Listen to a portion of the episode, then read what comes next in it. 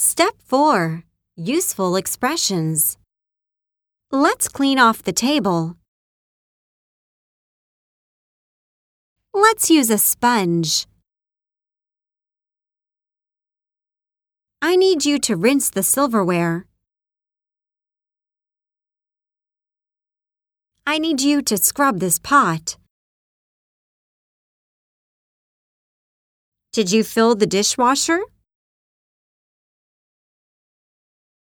Did you put away the wine glasses? Don't forget to wipe off the countertops.